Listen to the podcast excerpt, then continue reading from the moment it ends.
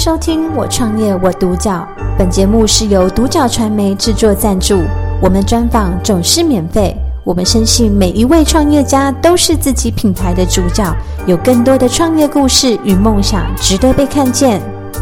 今天欢迎娜可拿戒毒中心执行长林家珍林女士，欢迎老师，谢谢。想问老师啊，当初啊，有怎么会有这个起心动念去成立这个戒毒中心呢？其实这个戒毒中心是净耀法师对他做的。那当初是他问我，嗯，然后问说你想不想去帮忙？那当年是因为我们在那个台北监狱龟山监狱那边，呃，进化社会文教基金会在那边办了一次这个技术的那个。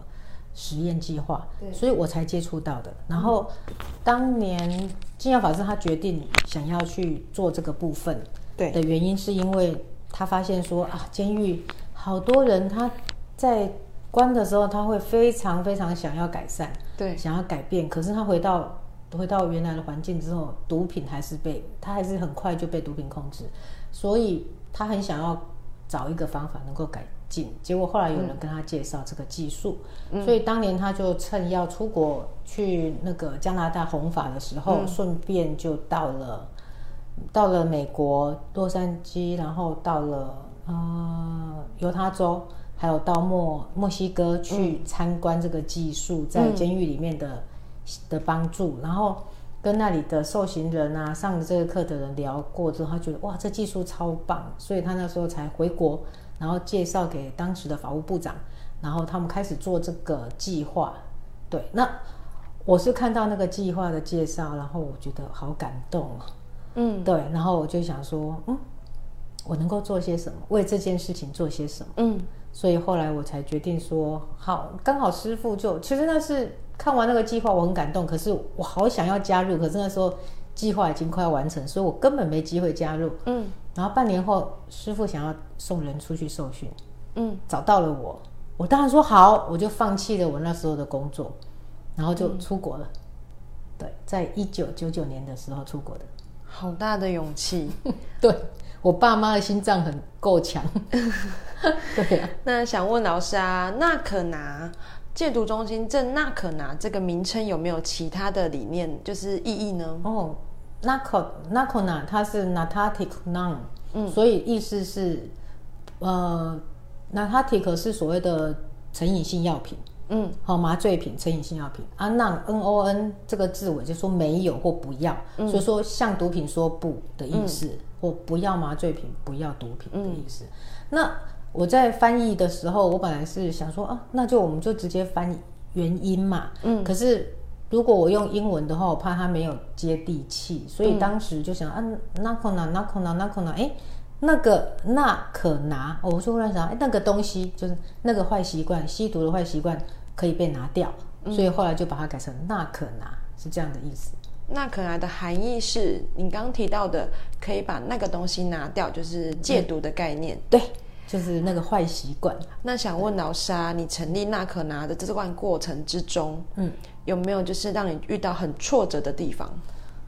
有啊，就是一开始的时候，因为我们的成功率是在大概六十到八十上下，嗯，所以我平均还是会有五个人，可能还是会有大概一个人会失败，嗯。那一开始的时候满心欢喜，然后学到很多技术，好想要帮助，所以我全力的去帮助他们，嗯。那帮到最后有时候会失败嘛？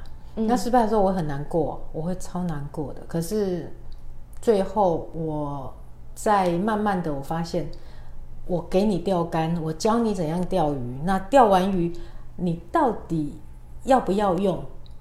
所以最后我努力的方向就改变了。我不是在看说结果一定怎样，而是我在这里，我尽我所能给你所有的工具，我给你各种钓鱼的工具，然后之后我还教你怎么用这些工具，教你。遇到什么问题，你要怎么解决？我把所有可以会的，我全部教给你之后，重点是你回去之后要不要用？嗯，对。所以后来我做完我这边百分之八十的东西，另外二十是由你来决定的。嗯，所以你毕了业，你用了技术，你不止成功，不再吸毒，而且你的人生会变得非常好。我有很多的学员家长给我们的分享是，他比还没吸毒以前状况更好，所以这是我非常开心的。所以从那个本来那个失败的重点在于失败了多少人，对，后来转变一个观点，变成成功的多少人，我救了多少家庭，然后救了。就是他们在社会上做了多少的贡献，嗯，所以完全一个重点，你放在失败还是放在成功，对，就不一样。然后现在我就变得很开心，然后很开心的在这个领域里面做事，这样。就是你的关注变成是以关注在那些成功的案例上，那去做调整改变的部分。对，那想问老师啊，那可拿这个服务中心，其实、嗯、大家其实对。这个戒毒中心并不太了解，那想问说，老师这这边戒毒中心有提供哪些服务呢？OK，我们的课程是整套，对，所以你进来你就是要完成整套课程。那一开始进来的时候，人们呢、啊，他就是没有办法好好的，因为他一直在用药，大部分是没有停的嘛，对。然后他可能用到一半，然后被抓到，好啊，被家人说让你来中心戒毒。所以他一开始的时候，通常没办法在外面停药。那他来到这边之后，会身体不舒服，那叫做戒断期。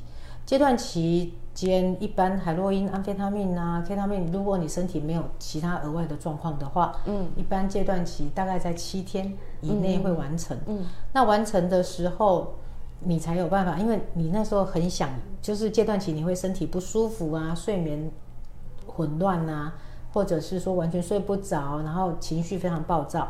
那这个状况你是没办法上课的，我也没办法给你东西，嗯，所以那个时间点我们就是让他能够在那个阶段期把那些东西都处理掉，然后他可以静下来，哦，那有办法身体没有那么不舒服了，然后状况变好了之后，才可以开始给他上课。嗯，所以阶段期完成之后，我们就开始给他第一个课程。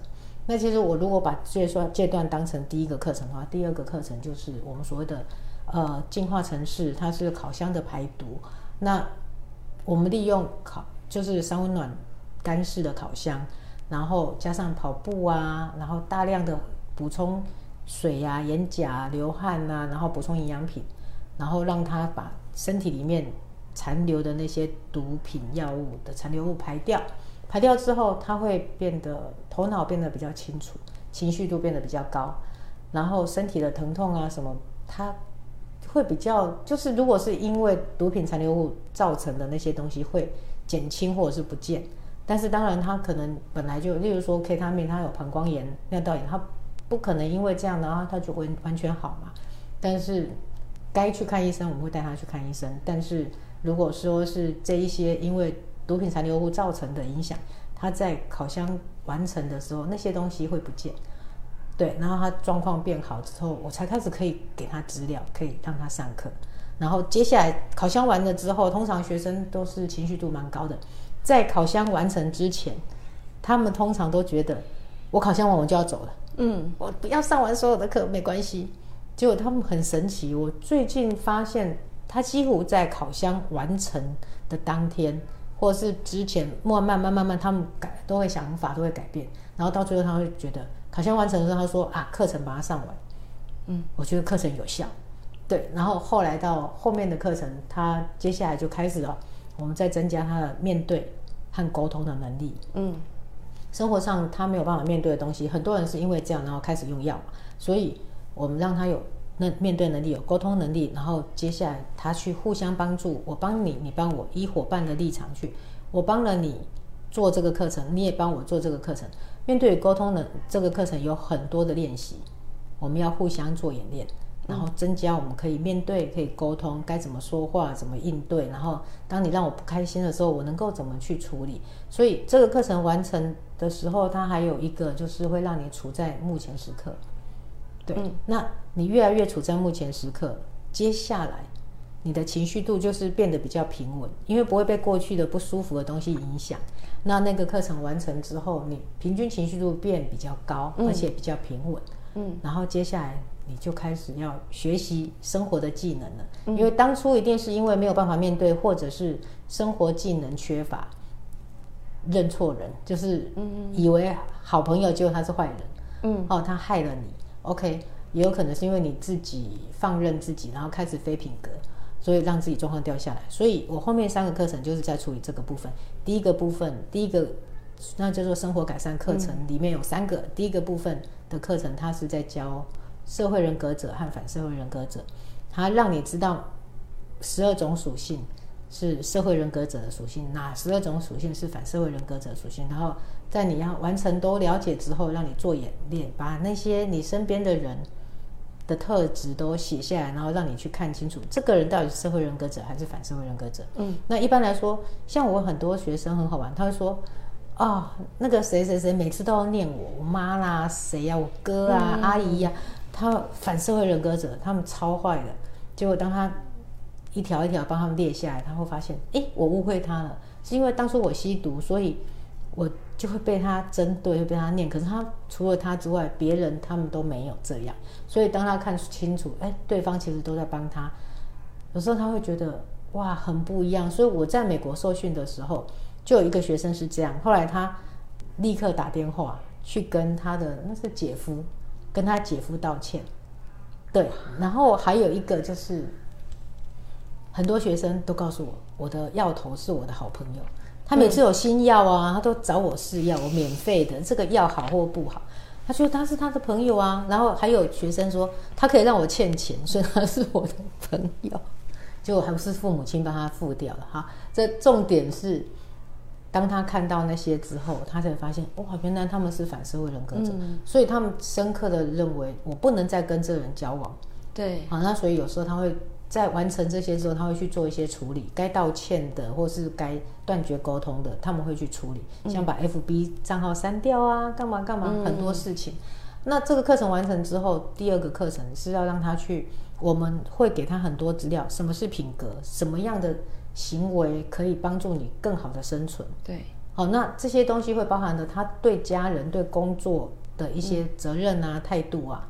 那这些东西，当他完全有了资料之后，让他自己把他过去做错的、伤害到的东西，把它写下来。嗯，那写下来之后呢，他会释放他的心里对那些事情的愧疚感。对，而且当他一个字一个字写，把细节写下来的时候，他会有时候他会找到，哎，其实我在这个地方我可以不要这么做啊，我当初为什么要这么做？对，或者是他写一写，他就觉得哦，受不了了，打电话回去道歉。嗯，也是有。那所以我觉得这个课程很棒，就是让他找回自己的价值观。对，好，那第三个课程，而且当一个人不再有亏欠的时候，就是他对自己的自信是上升的。对对，然后这个课程完了之后，第三个课程叫做状况公式。对，状况公式里面呢，他是在做，他有很多种状况，就是人生活上或者你工作上的状况，他要从什么正常啊，然后可危险啊，然后。不利、啊，就是很多状况。那他会告诉你每一个状况，告诉你怎么样的情形你是这个状况，怎么样的情形是那个状况。所以，当我例如说，当我违背了别人给你的，别人对你有信心，嗯、然后希望你做什么，结果你却做不到，嗯，就算了，你还伤害，那这时候你可能在背叛状况。那你现在是背叛状况，你要去处理。那他有一个步骤一个步骤，你该怎么做，全部都教你，嗯、然后之后你就真的做了。那真的完成它，真的完成它之后，你的状况就会往上提升一级，就是这样慢慢往上，然后提升到正常。嗯，对。那这个状况公式做的时候，我会针对他自己个人之外，还有针对他的家庭。哦，如果有结婚有老老婆小孩啦，或者是说，呃，假设说还有他曾经在公司啊，嗯嗯，做了一些事情，所以这些个人的状况啊，然后家庭的状况啊。公司的状况啊，他都针对那个分门分门别类的把他状况公司做完。嗯，对，那完成了这个部分，然后他到毕业前，其实我们还会多了解他有什么东西还要再加强。然后我们有的资料或者是该帮他做的演练，我们做完，然后之后他可以离开。离开中心的时候叫做结业，还没有叫毕业。对，毕业的话就是他要把。我们帮他设定的状况公司回家真的去做，嗯、就是我就刚刚说，我把所有的给西呀、钓鱼的给息都喊 你。哈，保养的好好的，然后技术也都交给你的。好，现在你回去钓吧。那、嗯、这个时候学生真的去按照那个状况做做做，然后做到正常状况，把功课交回来给我们，然后得到家人的谅解，在工作上很好之后，嗯、交回来之后就是毕业。对啊，那时候我们会帮他举办毕业典礼，这样。对，就是让他有一个表格，可以到他让他就算离开了中心之后，嗯、他有办法去做判别，他现在是处于什么状况，应该进行什么样的部分去做改善。嗯其实那个只是一个部分，那是他后面后面自己会的。我在我们的他要毕业以前，我们已经协助他，他回去该做什么。哦，对，所以他们在短期期间、短中期其实是可以用按照我们给他的那个、那个、那个步骤去做去做改善。对，而且很神奇，你会想一件事，你其实如果做了，你会发现你只要持续做，你就不会变坏。对，我们就简单的讲，你每天吃饱睡好。不吸毒，嗯，对不对？然后运动，嗯，好，然后不涉足那些场所。请问一下，这个会是只有在低状况要做吗？就算我在正常，我都要做啊。所以学生当他们养成这个习惯，然后都一直执行之后，他状况就不会掉了。嗯，所以我们的成功率其实高，这是有原因的。那想问老师啊，有没有某一段的故事让你特别深刻？嗯，有，嗯，我简单讲两个。好，第一个故事，其实网络上其实有很多我们毕业生的故事，我就不提了。我提我受训期间和后面遇到的问题。呃，我在受训期间，我在美国受训一年半。嗯，那一年半的时间呢，我们他们非常的就是帮助我跟跟我一起去受训的陈昭明医师，我们两个他对我们的那个要求非常高。嗯，然后训练的非常严格。有一天他就问我说，他告诉我说，你知道吗？你们可能不要怨我，我为什么要对你那么凶，只是对我们那么严格？嗯，因为你们回到台湾，没有人可以修正你。我的学，我的职员在这边，我修正他们，随时都可以修正。所以你们两个要很厉害。嗯，所以他对我们非常严格，可是我很感谢他。嗯，然后他还有问我一句话，他说：“那当时我是训练那个教师辅导员。”嗯，他跟我说：“你当教师辅导员，你必须要有一个心理准备。”嗯，那个心理准备很有趣。他说，你会把人训练上来，然后那个人以后他会变成你的主管。你要有心理准备，因为我是教师辅导员，我是负责训练职员和学生嘛。那么有些职员他进来，如果我是一直都是教师辅导员，我是把你训练出来，然后你可能以后变成我的主管啊，你可能变成执行长啊，你可能变成有没有？所以他告诉我说，你当教师辅导员，你必须要有这样的心。心理的准备和那个，嗯、哇！我那时候吓到，哎，哎，对呢，他讲的有道理耶。可是幸好我就是属于我不会很在意这个，因为本身我不是很我我很喜欢就是直接用技术的方式去沟通和处理学生，所以我那时候一点都不在意。嗯，对。那我今天会变成执行长，也只是因为现在其他人都可以接替我的工作，然后我从头到尾管理的部分都发生了嘛，所以我就习惯了。那。其中还有一个故事，就是我们曾经在状况最差的时候，我的职员们那时候六到八个职员，我不记得，大概六到八个。他说我们是有两个月的时间没有领薪水，然后我们大家都是没有房，我们都还是都住外面，然后所以房租没有，还跟朋友借钱，然后大家就一起煮饭一起吃，这样跟着学生这样。那在那段期间里面，我觉得很有趣，就是。我们的感情非常好，然后那那群人，其实我很感谢他们，到现在为止我都很感谢他们，他们愿意这样子做。那以前的我，我很怕叫人家留下来当职员，非常怕，嗯，因为我觉得我没办法给他们很好的工作，我没有办法给他们很好的未来，嗯，我觉得这个工作好辛苦哦，好累哦，然后我就很害怕把他们留下来。可是陆陆续续都有一些学生，像有一个学生他就留下来，他告诉我说。他看到我在教室里面带学生，他觉得我好棒哦，他想要跟我一样。嗯，那也有其他职员是因为别的职员，然后他们觉得哇，他们好辛苦，我想要为这件事做点事。那当然也有学生是因为他自己戒毒成功之后，他觉得我也想要帮助其他跟我一样的人啊，所以我们的中心里面有很多这样毕业之后留下来的职员，那也有跟我一样从来身边没有吸毒者，可是。某个起心动念，然后就决定了。嗯，对。感觉听起来很棒。那想问老师啊，嗯、有没有身边自己的案例，就是是故事的部分，嗯、就是可以跟我们分享的部分呢？你是说关于毒品？对，戒掉戒掉之后，他可能给你的回馈是好的。好，好，对，太多了哎，怎么办？呃，我简单的讲两一两个好了。嗯，我有一个学生啊，他其实网络上有拍，就是他。嗯吸，他年轻的时候是为了那个，他觉得学长们都很帅，对，然后就想要融入他们嘛，对，然后就开始吸毒，嗯，然后吸了一段时间之后，他就跟他们在一起这样这样混，然后后来，呃，好像就是他失恋，失恋的时候他喝酒吸毒，嗯，嗯，然后就越来越严重，就整个状况越来越低，然后他低到说。他有一次就是跟父母亲争执，然后他因为安非他命，他会让人到最后会有幻听幻觉，嗯，他就一直觉得他家人在他房间有用那个监视器，嗯，对。然后有一次跟妈妈吵完架，他回到房间，他说：“我把我的房间烧了之后，你就没有办法再监视我了吧？”就他真的把他房间烧了，嗯，然后。他人也就昏倒，所以他根本不知道。然后是等他醒来的时候，他发现他已经把他的房房间烧掉了。嗯，对。然后他状况就这样很差嘛。然后后来家人找到了我们中心，然后把他送来。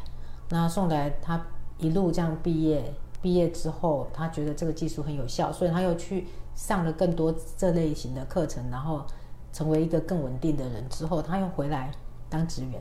他当职员已经当两年了吧？快呀！他整个人稳定超级多，然后他甚至成为他可以回去帮家人，对，很稳定的情况下，他还可以帮家人，嗯、而且是用这里的技术可以继续帮忙。嗯，对，这是一个我觉得超棒的例子。嗯、然后另外一个例子，我讲我要讲个更早以前，这个技术有一个学生，其实在很早了，我想那个人是。让我很想要继续在这个上面的非常重要的那个人，他是在台北监狱计划的时候的一个学生。对，好，像好久了，九九九，民国八十六还八十七年的时候，嗯、他海洛因成瘾，然后他本身是学建筑的，海洛因用到他从来不打针，他是用抽烟的，他用到花掉六百多万吧，哇，对，然后用到最后呢，他被抓了。对，然后被抓了之后，他在监狱里面遇到这个计划，对，然后他那时候已经就是很想要，就是想说啊，随便的上个课也好，就不用在那边上，在那边忙什么的哈，所以他就加入了。加入之后，他上完课，然后毕业哦，他一个以前是当建筑的老板的人，他从头开始。他那时候，我们我收到一封信。那时候我去受训回来，收到就是看到一封信，他写给师傅的，写给金耀法师。他说谢谢他，因为他那个监狱计划完了之后，他本身就出狱之后啊，因为他什么都没了嘛，吸毒吸到都没有钱。他出狱之后，他用状况公式，他的状况公式，他很努力的在工作。他一开始是在冷冷冻冷冻厂，然后就是冷冷冻食品。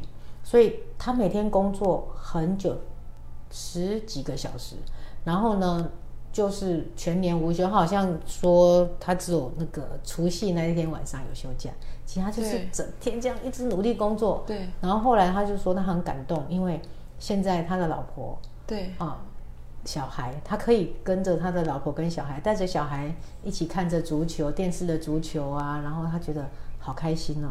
嗯，他那时候是很惨的，但是现在是这样，然后老婆也跟着他一起努力，觉得超棒。那所以那时候看到的时候，那时候是加深我我想要更在这个领域加油的一个方法。所以我很很高很高兴，就是那个时候我相信了这个技术，也谢谢他给我这样的鼓励，所以我才会一路上这样走下来。因为走下来真的不容易。我怀孕的时候。怀孕的时候，职员没有几个，大概三个。嗯，所以我怀孕的时候，我其实很，我到底要不要生下这个孩子？因为我很清楚，我没有办法，没有时间可以照顾他。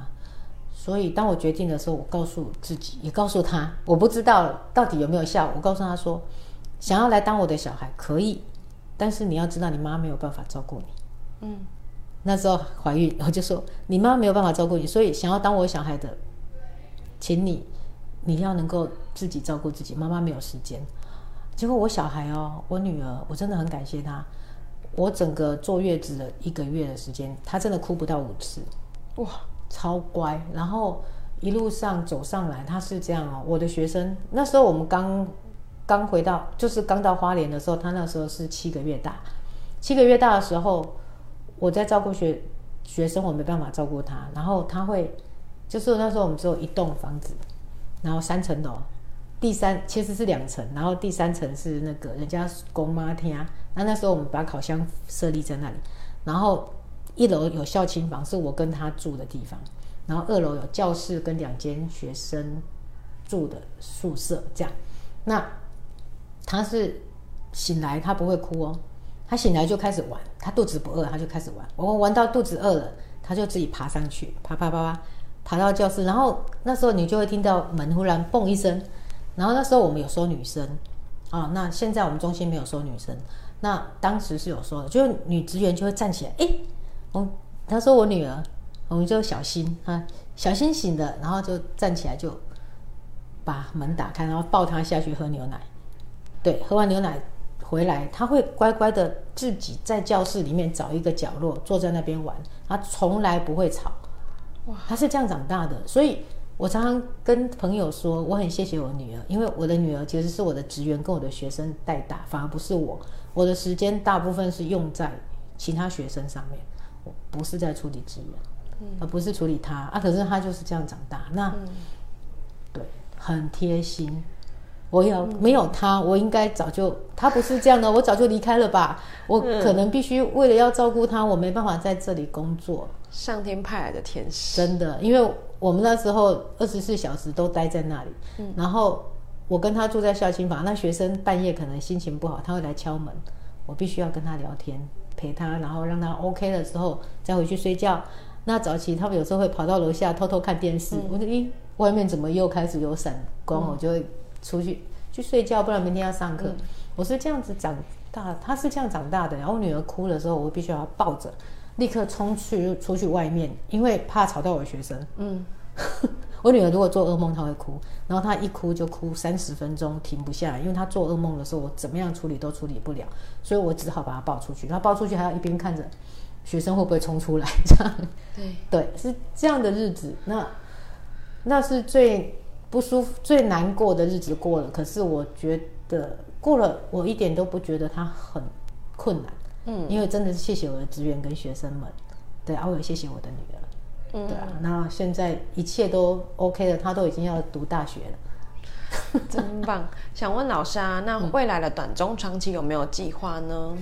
有，呃，我们需要更多的职员，嗯，我需要，我希望在半年内我能够找到五个真的很想帮助的，在这个领域上很想帮助，然后愿意去。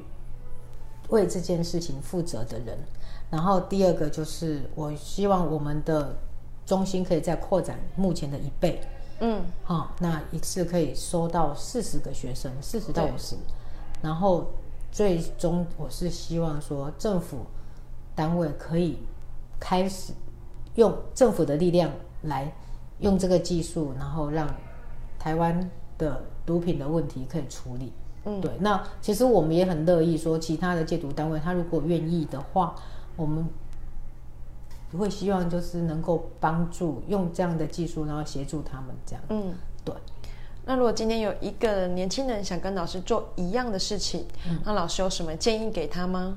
好啊，就不要想太多吧，就跟我一样。嗯，你真的决定，你觉得这一方面你对这件事你有兴趣，你想要帮助。然后你真的想帮助的时候，你就咬紧牙关。它其实以前的我们比较难，因为以前包含的受训的技术都是英文，可是现在是中文啊。所以你只要放心，然后你想一件事，我咬紧牙关，我遇到什么问题，我就是面对和处理，然后不要想太多，注意力放在你达成了什么，而不是你还有多少没有达成。这样的话，那你来到这边，你又有全套的技术，我们又有经验，然后。有非常好的环境可以让你实习。我觉得，如果你真的想就是来找我们，对，然后不要想太多，因为你想越多，你就会紧张，就会担心。那实际上不用担心，因为现在在台湾这个技术已经成型，而且已经很稳定了，嗯、所以也不用担心说你会像当年的我一样，你不用。那其实不用太难，不会太难呢、啊，嗯、我觉得。嗯，对。那我们今天呢，专访到这边，也很谢谢娜肯拿戒毒中心执行长林家珍林女士。感谢收听《我创业我独角》，本节目是由独角传媒制作赞助，我们专访总是免费。你也有品牌创业故事与梦想吗？订阅追踪并联系我们，让你的创业故事与梦想也可以被看见。